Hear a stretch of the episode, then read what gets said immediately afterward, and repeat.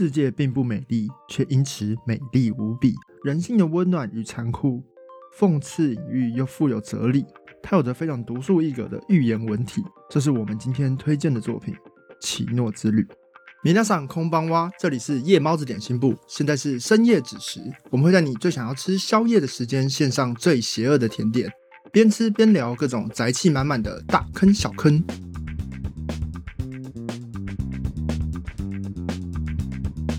今天特别邀请到一个新的来宾来参与我们的节目，是一个 Twitch 的直播主。我们请他自我介绍一下好了。Hello，大家好，我是菜头。然后我在 Twitch 上面有做直播，那以前也是做过一些呃三 C 编辑啊，就是文书类的是公务。然后我跟主厨还有二厨是，哎，应该说我跟主厨是国中同学，然后二厨的话就哎对，就这样子。那今天很高兴可以来到这边，跟大家一起做录一下 Podcast。哎，你的频道叫做猛敲菜敲猛菜敲猛我那时候看的时候就想说，为什么是猛敲菜头？不是很多人都以为我是猛敲，但我其实是以前就是你知道，就是有点类似装可爱的感觉，敲哎敲敲敲敲猛的哦，这种感觉。所以我想说，猛敲菜头会变萝卜泥耶。哦不是啊，反正这名字就是只是一个很简单，就是让大家知道哦我自己很猛。然后希望以后就是如果大家就说哎菜头菜头菜头哦你这敲猛的之类的，是这种很简单很简单的意思而已。但因为你本来就叫菜头，所以就是你的走掉江湖的艺名。对，反正从小开始就叫菜头啦，所以之后就是也没什么机会可以改了。那你们直播，那你们直播主播直播内容主要是什么？直播内容，其实我觉得直播最好的事情，就是因为你不太需，因为像我们直播的话，是本身不用做什么太多功课，那不用像说像录 podcast 啊，或者做 YouTuber 一样，就是你要做一些事前准备这些事情，完全基本上都完全没有，也不用写什么脚本，就是做你想做的事情。直播的话，那像退曲的话，主要为主就是以游戏为主啊。我只要、嗯我其实一点没有特别想要说，诶，把直播做大或什么的。我只是想说啊，不然反正我要玩游戏，不然就录一下直播，就这样子而已，没有特别想法。所以直播是一个，诶，如果可以的话，大家也都可以去打电动对，感觉陪我一起打电动。诶，真的是，因为我觉得自己打电动很无聊啊你，一边打一边讲话，不会很忙？你还要看大家回的东西耶，反正也没人在看啊，所以拜托之后有人来看的话就就好了。我其实打直播希望是有观众可以陪我聊天，不然打电动就是，除非我是打一些很关注在剧情上的的游戏，不然的话，其实我希望像魔猎人类型的，我就会想跟大家诶聊一下说，诶这个是魔物怎么样，然后以前的这些回忆啊之类的。打魔物猎人真的蛮适合讲很多干话的，对啊，反正魔物这东西，你到最后的时候就会变成一个怎么讲重复。就是交战的记忆，你就是其实会你自己都还没想好下一步要干嘛，你的手就不行把那个操作都做出来。哎、打到最后真的会变肌肉记，因为我以前就是我有玩《魔物猎人》，然后《魔物猎人》应该是我少数玩的很认真的游戏。我跟菜头是在国中就开始疯狂的玩《魔物猎人》，那时候是 PSP 的时代，对，想当年，对我们大概是一天二十四小时，大概有十八个小时在玩吧。至于为什么上课时间可以打 PSP，就不多说啦。每个人都有啊，这个童年。如果你想要交朋友，你就要先有一台 PSP，不是这样子吗？哦好像是而我们我们就是最早是好像是我们两个先开始打，对，然后打到全班大家都想要加入我们一起打，因为我们打的太疯狂了。然后后来全班有十几台 PSP，我们带坏全班。原本没在打电动的朋友也也会，就原本有兴趣的朋友会先买，然后接着没兴趣的朋友也会觉得，哎，好像很多人在玩，那就一起买，然后接着就一起打。然后而且《魔物猎人》，我觉得它最好的地方就是它好玩的地方不是说一开始拓荒，而是当你变老手之后，你可以带新手，你就说，诶，你最近菜逼吧，好了，我带你一下，这种感觉啊，成就感爽。对我们玩到就是很后面很闹，就会可能甚至就是全身脱光去打这样。没有说在游戏里，哦，你害我吓了一跳，我想一下，我我有脱光过，我想想，好像没有吧，应该没有了。对，就会挑战那个游戏，它就是个竞技的游戏嘛，所以玩到后面，它很多时候关卡很重复，我们就会可能会一直给自己。就就很像方 game，就是你会增加很多奇怪的限制，然后让这个游戏变得很有挑战度。就是我们就是战斗力天花板，所以我们要给自己加一些限制器。我封印了我的力量在我的左手之类的。那你们的直播会聊，比如说像动画、漫画，或是最近上映的电影之类的吗？我是很希望可以啊，我希望有观众过来跟我一起参与啊，因为反正我看那么多东西，我也希望有人跟我分享。但其实直播以现在最红的几个直播主来讲，Twitch 上面，Twitch 上面，因为他们 Twitch 主要是直播游戏类型的，所以大部分的话还是以游戏为主。稍微有分项，就是说，哎，聊天类型的直播的话，就会变得很像是直播主在刷一些手游啊，玩一些比较不太需要用到很多脑袋的地方，然后跟观众聊聊天。对，所以还其实还是会讲到，但是不会特别去说我们今天要讲就是哎漫画、讲动画这些事情很少，通常都是有些观众提到，那你就有兴趣，直播主就会留留言一下，回应一下这样子。所以不一定是有一个今天就有一个主题来聊这样，对，很少会有主轴了，因为毕竟就是打游戏嘛，就大家所以 Twitch 的生态就是这样比较 chill 的一个环境，对，很 chill，非常 chill，会变成说，哎，有些人只是为了打游戏，然后打到自己很强了，然后哎突然有人看，然后一起一起打这样子，然后但有些直播主的话会变成说，你想要好好聊天那些，会一开始会做不太起来，然后会开始转型到可能其他平台或是。打一些热门的游戏，让有观众进来看，这样子。哦，我们今天找你来，其实是想要讲，是想要挑一本小说来跟你聊，因为我们上次见面的时候，你说你最喜欢的小说是《奇诺之旅》这本小说。嘿丢。哇，那人生启蒙啊！我看这本小说就是你借我的，所以那时候没有借，因为我们读高中就不同学校了，所以之后我好像就没有继续看下去。嗯，那时候好像大概十集、十一、十二集左右。嗯，差不多，差不多十集，因为它出很慢，很慢，很慢。现在才二十一集，但是它已经连载了十七年了。嗯，非常长青的一个轻小说，哎。应该说，现在它像《奇诺之旅》，它其实是我接触的第一本轻小说。因为以前看小说，就是看那些什么哎金庸啊、古龙啊这类的武侠小说那种类型的中国文学作品。但是，当我第一次接触日本文学，就是在国中看第一次看《奇诺之旅》轻小说。但是，《奇诺之旅》它它的生态跟就是现在又不太一样。它出这么慢，是因为它是就是它只要一年出一集就好了。但是现在很多轻小说，像是类似小书痴，或是呃哦五指转生，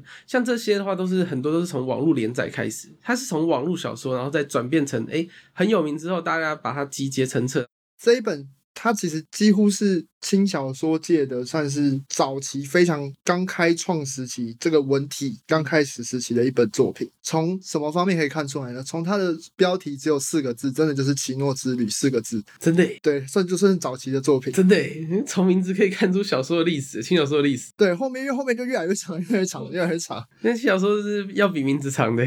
就你刚才提到小初吃，就是小初吃的下课上，对。然后五指转身就超长，就五指超长。五指转身呢，就是五指转身到了异世界就拿出真本事，这才是他完整的书名。好累哦。现在的轻小说名字越来越长，但也是一个，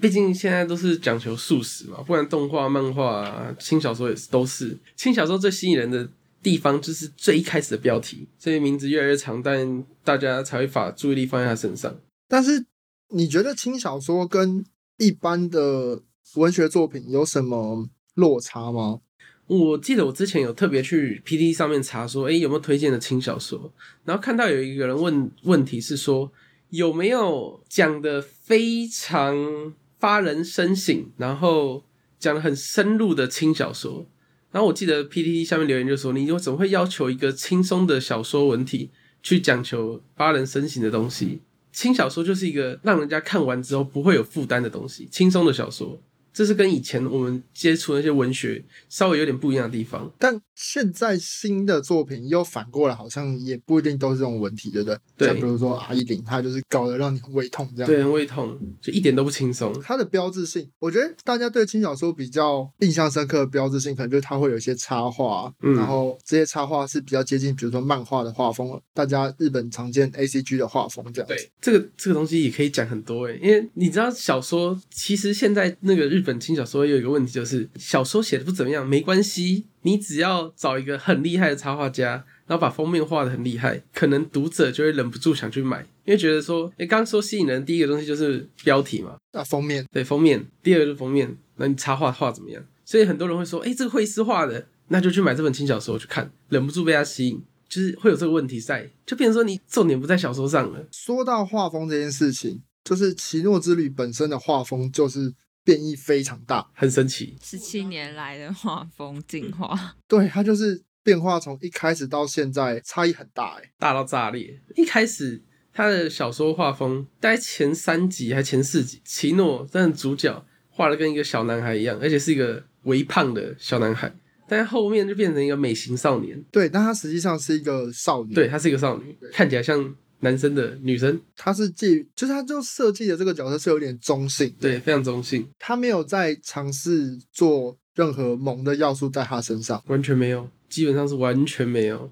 对，所以我觉得这是他，他虽然在画轻小说，但是他有很多地方不会去向一些主流妥协，他算是很有个性的作者。欸就是我提提一下他的名字叫做石宇哲会议，我有去查一下石宇哲会议的来由。石宇哲会议的石宇哲竟然是 Six Hour，就是一个枪厂的品牌的名称。嗯，他是一个疯狂爱枪的一个作者，对，爱枪成痴，在《奇诺之旅》里面也有非常多枪械然后机械的故事。那他最近最有名的作品是他帮《刀剑神域》做了一个外传 GGO，对，GGO，然后他整个故事就是枪械世界，他玩的很开心，他写的超开心的是，他写的。那是他写对，的，是他写的。你很喜欢 GGO 不是吗？《中间神域》唯一成功的就是这一部哎、真的吗？你会被刀剑神域的粉丝打、啊，这以上言论不代表本人立场，是他们的立场啊。我在这个频道人设就是这样。你这样看，我很想去买 GGO 来看。而且 GGO 他一直把他自己写进去，然后还在，他是把他自己写进去，然后还参加战斗，还被杀掉。对对对，因为因为我其实看 GGO 的时候不是看小说，是看动画，因为我是第一次是被动画吸引。而且因为你知道《刀剑神域》就是有所谓的刀剑厨嘛，会很喜欢《刀剑神域》的人，然后也有另外一派就是不把《刀剑神域》放在眼里的人，不是我哦，我先说不是我哦，刚刚谁发表言论是谁哦？但是我本身也没有太就是太关注《刀剑神域因为《刀剑神域》就是你知道有点》王派王道很，很两极啊。对，评价两极，而且它也是很主流的王道小说，就是把最吸引人的部分，然后写成小说的东西。我觉得《刀剑神域》很值得有一集我们两个来讲，因为我一直想把《刀剑神域》跟《打 Hawk》系列哦，做一下讨论。你现在讲我才想起来，因为其实我前一阵子一直在想，就是我们以前明明就看过类似的设定，类似设定的小说还有二，分之一王子，对，二分之一王子也是。我觉得这很适合我们两个讲，因为这东西我们俩很熟。打 Hawk 现在谁会看？现在谁会看呢？现在谁知道这东西啊？这是一个被没落的一个 IP 耶，对，可是他其实以前不是算很红吗？以前他没有到很红，但是他做了很多跨平台的事情，对，很酷。漫画、动画、小说、小说、游戏、PS 的游戏，的游戏，对你现在要做成游戏的东西很难呢。对啊，除了手游啦，除了手游，它是同步展开，然后每一个故事剧情都不一样，然后组合成一个世界观，我觉得这很厉害。很厉害。重点是它所有剧情在刀剑里面都有。嗯，都有，欸对，好像都有哎，就是那种东西都有。你想到刀剑都在那边看过，那我们回到哪里？我们我们回到奇诺之旅，我想想我们现在重来接，不然我们先进甜点好了，甜点啊，这么快，OK OK，对不对？我们来，回回到甜点，我们一边中场休息，一边吃吃甜点，喝喝茶。然后这次是菜头特别点餐的提拉米苏，提拉米苏是个好东西，你知道，因为就是小孩不是很喜欢甜食嘛，然后大人又不喜欢吃太甜的东西，然后提拉米苏就是完美融合这两个一切的东西，又有咖啡又有酒啊，完美。你知道提拉米苏原本是少女做给她心爱的男人壮阳用的东西。重要的什么点是什么？它因为它有蛋，然后就是奶、起司，然后又有酒，就是他们认为就是你知道这个东西可以壮阳。其实那不是平常就会吃到的，没有没有没有，它是有点像是有点像情人节的巧克力，它是有这么对，它是有那个意义在的。OK，他问题是今天做给我的是你，我没有我没有任何，我只是想解释它的典故。我会怕怕的。你知道我要吃完吗？你知道害我害我不知道该不该吃完呢？要不然我留两口好了，先不要吃完了，不然到时候站不起来怎么办？没事，对不起。哦，我提一下，就是我们这次提拉米苏，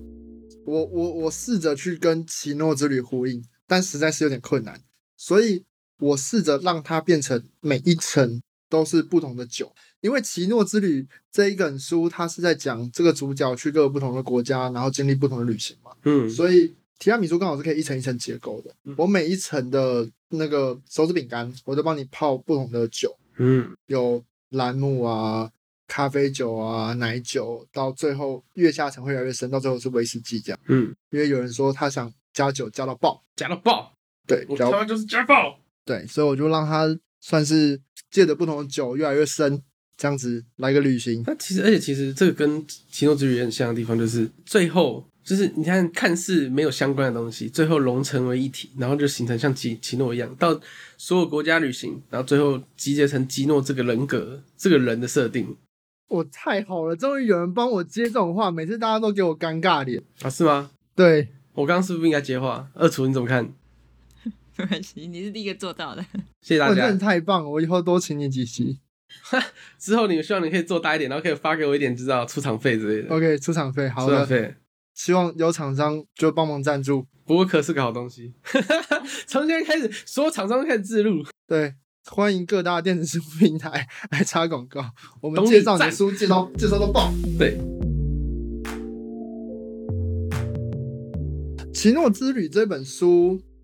它的故事设定是，它在不同的国家之间流转之间，它很像一个独立个别的小故事。嗯那它这些国家设定啊，都不是真正存在的国家，它那些国家像是城市、城邦，像希腊那样子。对然后每一个国家都有各自的特色。对，那我觉得这点是这本书它很有趣的地方，因为它设定的这些城市，它都很有哲学性。它设他都会丢一些很奇怪的设定，就是他感觉像想说一些什么，就有点像那种你知道寓言故事，他其实画中有画的那种故事。对对对，但是他又有点没有说清楚，他又留一些蓝色窗帘的部分，让大家自己去，大家自己去脑补，你去想套用在任何实事上都可以。它每个城市很像是寓言故事，它每个城市的设定都有一些奇怪的逻辑，然后奇怪的哲学性。我们会觉得这些城市好像是作者想要隐喻什么，但是他都没有去实际让你可以套用到什么地方。你会有一种蓝色窗帘的感觉，你可以自由的脑补到他在反讽什么时事啊，或反讽什么社会现象。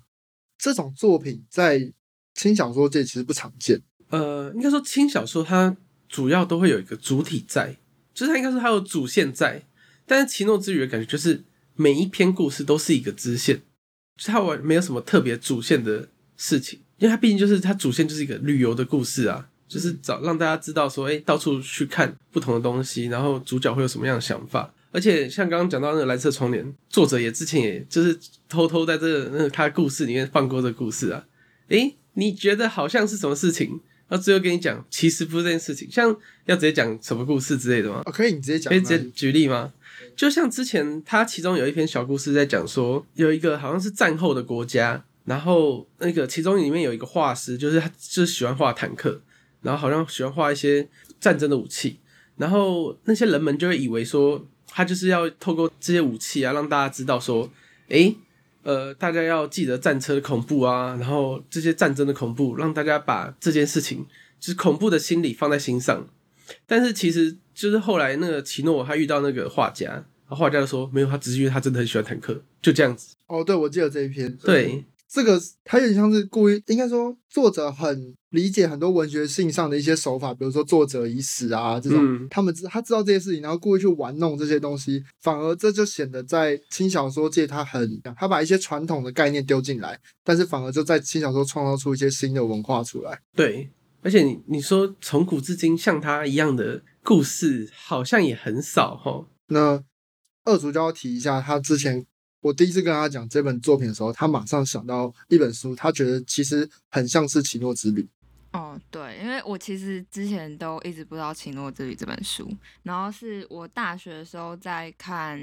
另外一本真文学著作，就是卡尔维诺的《看不见的城市》。我那时候跟主厨提，然后主厨是刚好两边都看过，然后他就说：“哎、我跟你说，《奇诺之旅》整个超级像这一本书。”然后我就去看了一下，就觉得也太像吧，是他是想要借鉴《看不见的城市》吗？但是看不见城市实在是，我觉得一般人读不下去，因为它第一个它的文体太，它文体太老了。就毕竟是一个世纪以前的人写的，他翻译过，加上那种翻译，你有很重的就是翻译文学感对。对对，他又是很早期翻译的翻译文学，所以我觉得可能对于现代年轻读者而言是不友善的一本书。但我觉得他们想要传达的感觉其实蛮像的，因为《看不见的城市》它是写呃马可马可波罗跟忽必烈讲他的一些奇闻经历的故事，然后就是一样去走访各个城市，就是不同丝路之旅上遇到的城市有什么样子，然后就一样有像《奇诺之旅》里面那种所有城镇的人都怪怪的那种设定。讲看不见城市里面有一篇，就是在讲呃有一个城市它没有任何的城墙，然后没有任何的墙壁，它整个城市只有水管，然后跟水管的浴缸、脸盆、水龙头，整个城市建构起来是靠这些水管，然后你会看到有人在使用这些水管，但是你没有办法确认它到底是不是人类。咦，就是它简言之就是看不到任何人在这个城市里，然后这城市是一堆水管跟一些工业风的一些用具，真的人会用的用具组成，但你不会看到人，可是你又觉得这里有生活感，你觉得一定有人活在这。你可能会就是我，因为他没有写的很具体，嗯，但是他会提到一些他有存在有人，他感受到，所以他你可能会想象，如果在奇诺之旅的话，可能是眼角余光会瞄到，然后可能会听到有人正在用水的声音之类的那种感觉。嗯这故事其实很像奇诺之旅有些篇章类似的设定。嗯嗯嗯，不好意思啊，我没有什么文学素养，所以我根本不知道你讲的是哪一部，就是就是没有，应该说我们想说的是，是他那个描述一个城市的感觉，就是有点像奇诺之旅啊，就是你不知道为什么他要这样写这个城市，可是就是会有一个这样设定的城市，只是奇诺只有一个国家我。我也没有什么文学素养，只是这一本书是我以前大学上课刚好指定的读物，哦嗯，然后就被强迫写了读书报告。比如说你现在是念大学设计系、美术系，或是某些奇怪的系，老师开了书单叫你看卡尔维诺的《看不见的城市》，你受不了的人，你也可以去看一下《奇诺之旅》，对，诶、其实文体非常像。你会看得快乐很多。你说看完之后再回去看吗？多半叫你看看不见的城市，可能都说都会跟你说，哎，你挑一个城市出来，然后去发展你的设计，就觉得对 what the fuck。因为像卡尔，它里面有个城市也蛮有趣，说每个人都对那个城市有个想象，然后每个人都在设计这个城市，然后每个人都做了一个模型，结果城市不停的在变动，嗯，所以你的模型就变成只是一个收藏品，哦，它就不再是未来，它是一个玩具。好特别概，念就，是卡尔维诺的想法其实很酷，但是我真的觉得他需要一个近代的译者去重新翻译它，顺一下那个文字逻辑。其实再编辑版，对它应该会是很像《奇诺之旅》这样好看的书，我觉得。倒也还好，因为这个东西它就是那个时代的问题。然后就像莎士比亚不需要重新去啊，莎士比亚还是有，还是有很多儿童儿童版。把它写的像是对话一点，像小说一点的，还是会比较吸引更多低年龄层的读者，或是比较现代文体习惯类似《三国志三国演义》，那《三国演义》原本是白话那个什么文言文版本嘛，对，但还是有很多儿童读版嘛。儿童读版，然后翻译版，然后再编辑版之类的。对啊，对啊，这本书，我觉得它最大的存在目的还是用来折磨各个学生啦，所以它就是保持它很难读的部分不。要这样，他还是有自己的一些文学的一个。好了，好算了，先这样。不重要，很很难帮他搭话哦。不过我觉得看书这件事情很棒，因为其实现代人很多没有什么看书的习惯。对，对，他也同意。你觉得大家看不下去，就是以前厚不头的书，然后看轻小说这件事情是好的吗？我觉得看新小说是一件好事，我觉得有在阅读这件事情就是一件好事，因为呃，最主要的两件事情就是你看文字，你可以了解人家的文体怎么写，帮助你讲话或者你写作。你就小时候看，你总是对你的写作文应该有帮助吧？看书的话，我小时候很爱看书，对啊，但我长大只看漫画。也也无所谓啊。但是你有在看书这件事，你有接触文字这件事情，会让你不管是整个人的内涵都会有增加，稍微有点增加。然后第二个就是你看书，因为只有文字，所以可以培养你的想象力。嗯，这我认同。我觉得培养想象力这件事情，对更是现在来说是很重要的事情，因为你现在是那个科技发展太快，你完全没有想象说你未来人生可能会出现什么样的变化。那你如果一一点想象力都没有，你等于就被局限住了。应该说后来的世界，可能人类最大的价值就是想象力，很多事情都已经慢慢被取代的状态下，训练想象力变成是最重要的课题。总有一天，当科技发展出来，然后机器人那些什么的做出来之后，你所有需要人力的地方可能都会被取代掉。那你那时候你还能你自己人类还有什么价值？但只能靠这些想象的东西啦。话是这么说，但其实 AI 现在也是会写歌的。对啊，对，前阵子有个 AI 写出了一首重金属摇滚乐，我觉得很猛。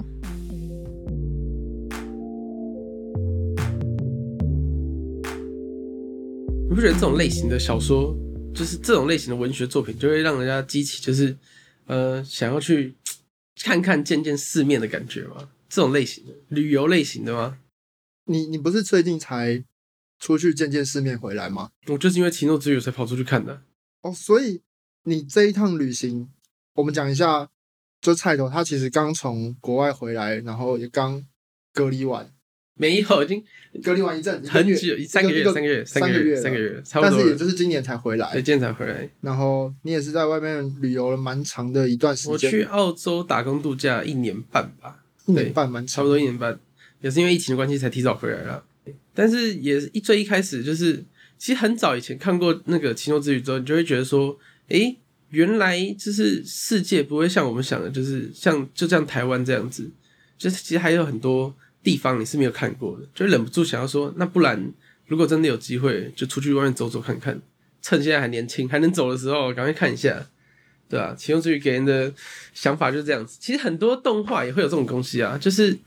怎么讲蝴蝶效应吗？像是那个什么比太阳哎、比哪里更远的地方比宇宙更远的地方哦，比宇宙更远的地方哦，那你有看那一部哦？没有，我就是想要靠讲这部。你有没有看过那那那个？哇塞！我但我如果要提的话，其实不是这个。你要提的话，要提很多带动的宅文，就是宅力量吗？之前好像有特别讲到这个词，我忘记怎么称呼了。就是像之前有一个叫做摇曳露营，就是他在讲就是四个女生然后去野外露营的故事。那一部动画出来之后，哎、也是动画工坊出的。然后出来之后，很多宅男就是要么就是买一些露营设备，要么就是冲去露营。就是突然日本就是大爆炸，就是露营文化突然冲起来，就是因为这部动动画宅宅力量宅文化很厉害。对啊，动画的力量一直都很强大。比如说，你看日本有多少奥运选手，其实是这些运动动画培养出来的人。你看他们从小被这些运动动画刺激，比如说什么小将义啊、灌篮高手啊，巨人之心啊之类的，对对对，他们就很容易带动这些人，因为这是实际上发生。因为那些奥运选手自己都说：“哦，我就是看了 stand dunk，我就是看了小将义，我才出来踢球的。”这样。很厉害。日本赞，这害我想到，那大家前阵子不是有那个什么你遭难了吗？什么什么那一部？哦，你说就是这四个高中女生，然后去，对对哦，。四个高中女生这样可那以做大家会突。然想要去荒岛求生一下吗？这倒是不会，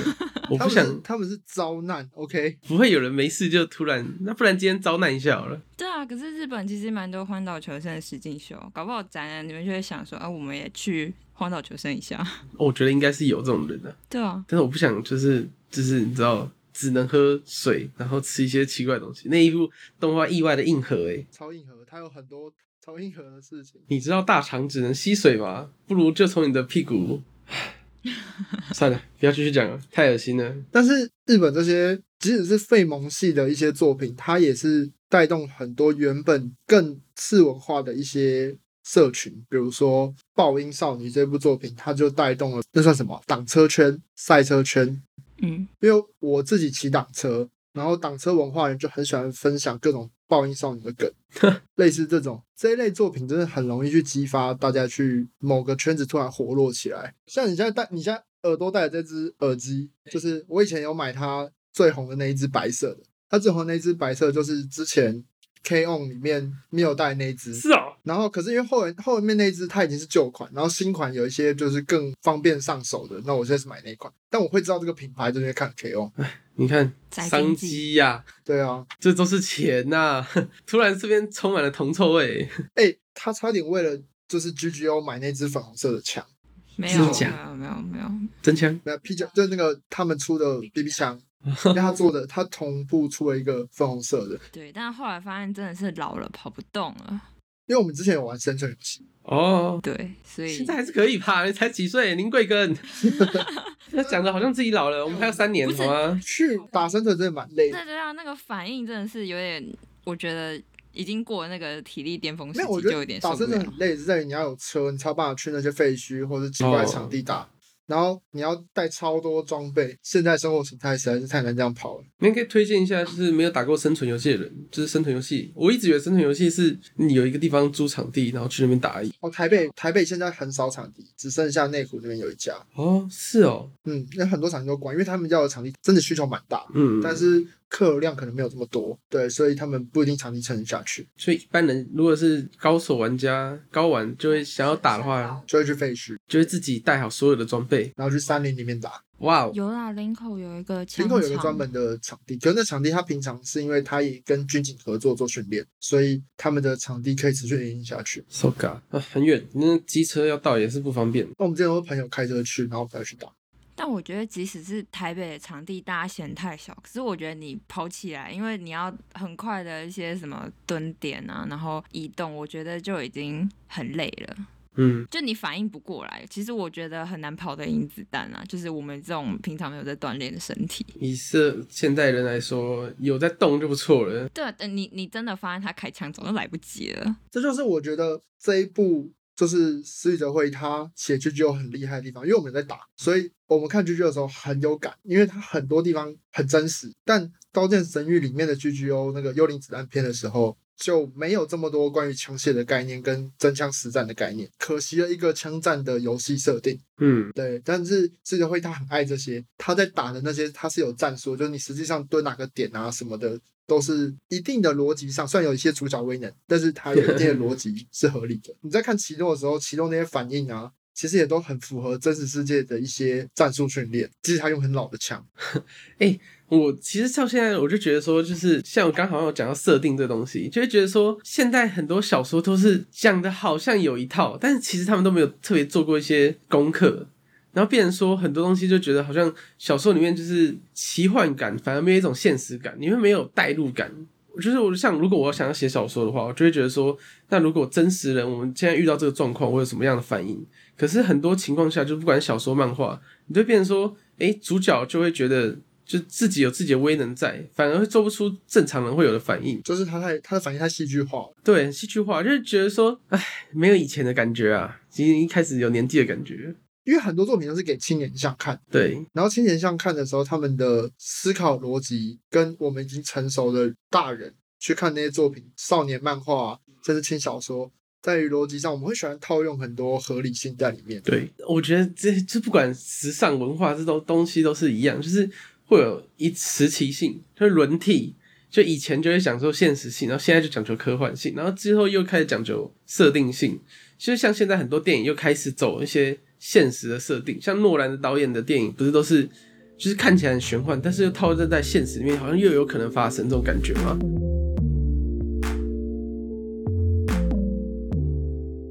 你在澳洲是过着就是到处跑的生活吗？哦，对，为了效仿《奇诺之旅》，所以其实我那时候就想说，就是每个城市待三天，三天可能不太够，我连钱都赚不到，我找工作都不止三天了那。人家只待三对对。那奇诺他都每次都怎么过活的啊、他其实奇诺他，因为旅行第一个最重要的是经费，你没有钱你怎么生存？但奇诺他其实就是他有点类似商人的概念，他其实会带上一个镇，然后比较特产类型的东西，方便携带，然后又有点经济价值的东西，然后去下一个镇再脱手。我记得他有几篇有稍微有讲到。像好像作画，刚刚讲到坦克那一篇，他好像也有偷带一幅，我忘记偷带还是怎么样，好像也有带一幅坦克的画去其他镇卖，好像啦，我记得中。然后我在澳洲的话，其实呃，因为澳洲是一个比台湾大很多的国家，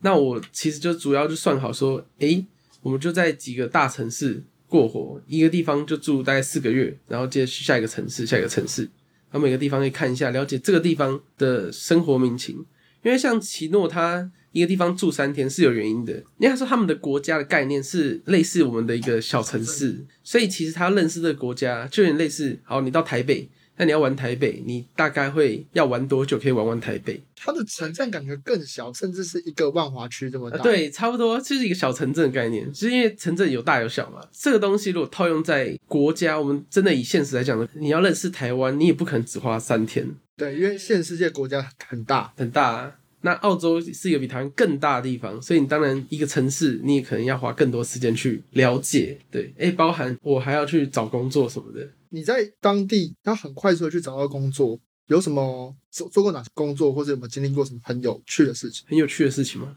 其实澳洲的工作，应该说澳洲打工度假是一个非常容易的事情。我容易是指说它的申请的，应该说基本上是完全没有任何门槛，你只要申请就可以去。但是它其实难的地方是你到了之后要如何找工作。那澳洲打工度假的情形有点类似，就是说，其实跟台湾，台湾其实说，大家不是之前说台湾的就是找不到工作吗？但其实仔细想想是，不是找不到工作，是找不到你想要的工作。那嗯澳洲状况也是一样，年轻人都会想做一些就是呃轻松一点的工作。那像至于劳力类的工作，就会变成我们这些打工度假人去做。澳洲人不想做，所以台湾人、其他国家的人去做这概念。所以变成说，他们澳洲不做的工作就是那种，呃，要么就是农场类型的，要么就是肉场类型的，就是屠宰业，然后还有采集业，那都是比较辛苦，要么就日晒，要么就是接触一些你知道鞋啊那些的东西。嗯，我听说大部分工作类型是这样。不过可以帮大家补一个概念，就是其实肉场，他们所谓的肉场，不会像大家想的，就是说你要拿一把屠宰刀把牛的头砍下来这种东西，你不用做到这种东西。那个东西有专门处理的穆斯林，他们会请就是宗教上有祭拜类型的呃国家人去做真正的屠宰工作。那我们这些台湾剩下的人，其实做的事情是肢解，就是在已经就是把它变成一个大家熟悉的肉的状况，所以其实没有那么恶心啊、为为什么会请穆斯林来做屠宰的动作？因为他们其实好像有所谓的，我不知道是轮回还是什么概念，我不知道，我没有特别研究穆斯林。但是这跟澳洲的农，就他们农场主为什么特别要请一个穆斯林做这件事？呃，不知道那个肉场。第一个是找不到人去做屠宰，因为毕竟你要叫一个新手直接去，你知道宰杀牛这件事情，